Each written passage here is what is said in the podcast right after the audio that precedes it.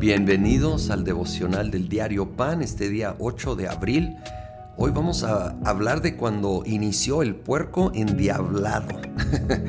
Esto es en referencia a cuando Jesús echa fuera una legión de demonios de, de un pobre hombre que había estado atormentado por demonios, un gadareno, y los echa a un, una manada de, cerdos que estaban ahí enseguida.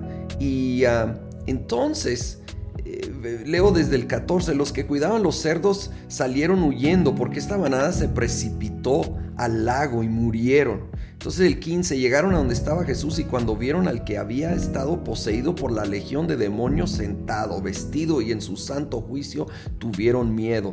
Los que habían presenciado estos hechos le contaron a la gente lo que había sucedido con el endemoniado y con los cerdos. Y fíjate en este versículo triste.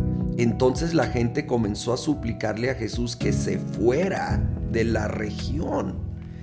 Fíjate, ven a este hombre que había estado endemoniado, poseído, libre, sano, y en vez de decir, wow, quédate, haz tu obra aquí, le ruegan que se vaya. Y hay un par de posibilidades de por qué. Uno, si la pérdida de dos mil cerdos era un golpe a su economía.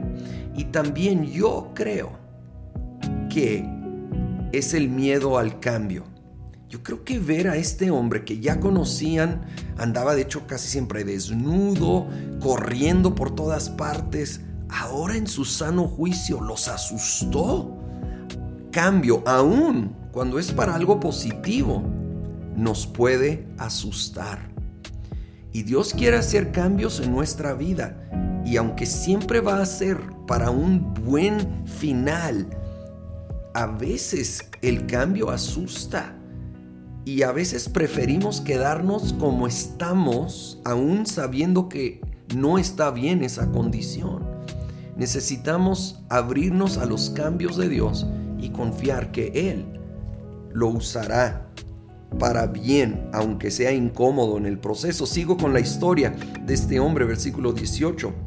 Mientras subía Jesús a la barca, el que había estado endemoniado le rogaba que le permitiera acompañarlo. Jesús no se lo permitió, sino que le dijo, vete a tu casa, a los de tu familia, y diles todo lo que el Señor ha hecho por ti y cómo te ha tenido compasión. Así que el hombre se fue y se puso a proclamar en Decápolis lo mucho que Jesús había hecho por él, y toda la gente se quedó asombrada. ¡Wow! Este hombre quería seguir a Jesús, pero en esta ocasión Jesús le dice, no, sabes que tu lugar es aquí, con tu gente que han visto tu antes y después. Aquí necesitas dar fruto. Y necesitamos tener un corazón dispuesto a seguir a Jesús como los discípulos, pero la disposición también a quedarnos plantados donde estamos si Él a eso nos llama. Y dar fruto en el lugar donde estamos.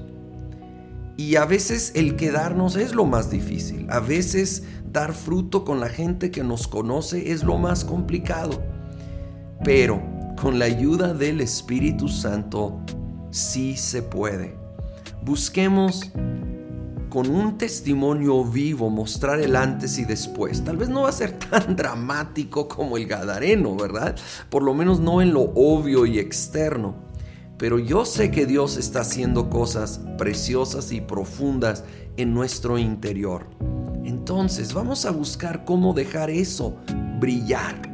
Cómo brillar con la luz de Jesús en el lugar donde nos encontramos y abiertos a los cambios que Dios quiere y sigue queriendo obrar en nuestras vidas. Señor, queremos esos cambios, aun cuando incomodan, aun cuando asustan. No queremos que te vayas, al contrario, quédate, haz tu obra más profunda, más completa. Transfórmanos tanto que podamos brillar cada vez más, ser un reflejo de tu amor, tu gozo, tu paz, de todo el fruto del Espíritu Santo, ser un reflejo en el lugar donde tú nos tienes hoy, donde tú nos has plantado, en nuestra familia, con nuestros vecinos y familiares y compañeros y los que nos rodean. Úsanos, te pedimos, en el nombre de Cristo Jesús. Amén.